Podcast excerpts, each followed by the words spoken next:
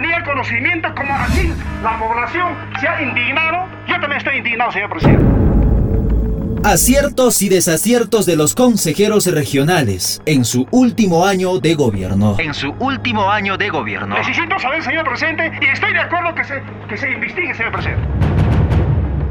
Ha pasado cuatro años desde que ha iniciado la gestión de los actuales consejeros regionales y algunos terminan sus labores legislativas y de fiscalización con una serie de cuestionamientos, denuncias, sentencias con pena privativa de la libertad, incluso vacancia contra algunos legisladores. La última semana del mes de noviembre de este año, el consejero regional de la provincia de San Antonio de Putina, José Luis Bordacagua, fue detenido preliminarmente por los representantes de la Fiscalía Especializada en Delitos de Corrupción de Funcionarios, cuando él participaba de una sesión ordinaria. Días después, fue sentenciado por el Poder Judicial a tres años y once meses de pena privativa con carácter de suspendida por delitos de tráfico de influencias y cohecho activo genérico, tal como se había evidenciado en un audio difundido públicamente. En la parte resolutiva, declarar consentida la sentencia de terminación anticipada contenida en la resolución número 02-2022 expedida en audiencia de fecha 28 de noviembre del año 2022. Se ha resuelto dicta sentencia condenatoria en contra de José Luis Borlataba en el extremo de la pena impuesta, quedando pendiente el extremo de la reparación civil por haber sido materia de apelación en el acto de audiencia. En consecuencia, gírense los oficios correspondientes. A raíz de este hecho, el representante de la provincia de San Antonio de Putina fue vacado de su cargo por mayoría de votos de sus colegas, a días de finalizar el presente año 2022. Resultados de la votación, señor secretario técnico del Consejo Regional. Señor presidente, la vacancia del consejero José Luis Bordacagua ha sido aprobado con 17 votos a favor, conforme señala la ley orgánica por la mayoría del número legal de los consejeros regionales, siendo aprobado, señor presidente. Muchas gracias. Señores miembros del Pleno, ha sido aprobado la vacancia con 17 votos a favor contra el consejero regional por la provincia de San Antonio de Putina.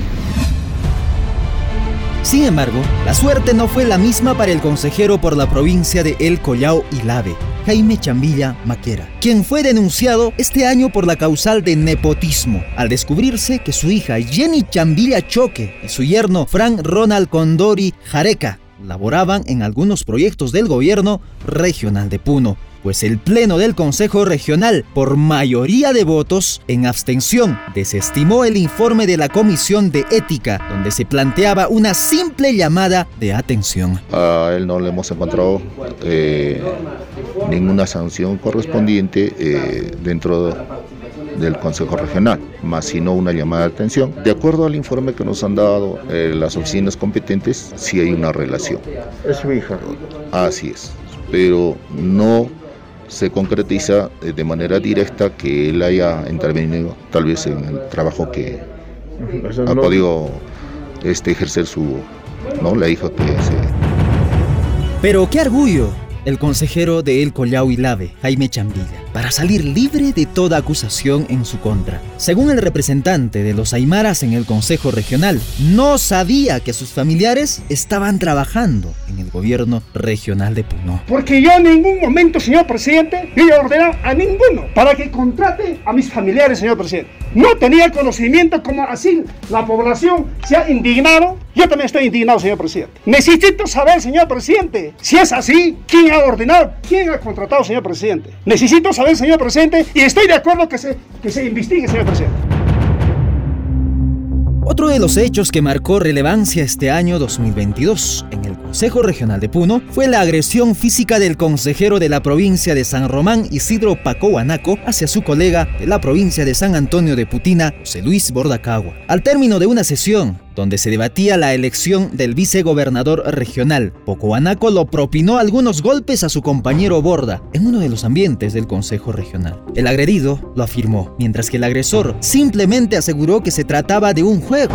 Había la iniciativa de suspender al legislador. Sin embargo, una vez más fue desestimado. Un caso más en el archivo del Consejo Regional de Puno. Tomaremos las acciones legales. No voy a generalizar a todo el pleno del Consejo Regional, puesto que es la primera vez en los, en los más de tres años que tenemos como Consejo Regional de que un colega tenga que recurrir a la agresión física. Y más aún todavía que se haya llevado delante de la presencia de los colegas consejeros, de la prensa y la población que ha estado ahí dentro eh, de un Consejo Regional. Bueno, en realidad voy a manifestar el jueves que no es la primera vez que juego con él, es uno, dos, tres veces. Lo he indicado una y dos veces.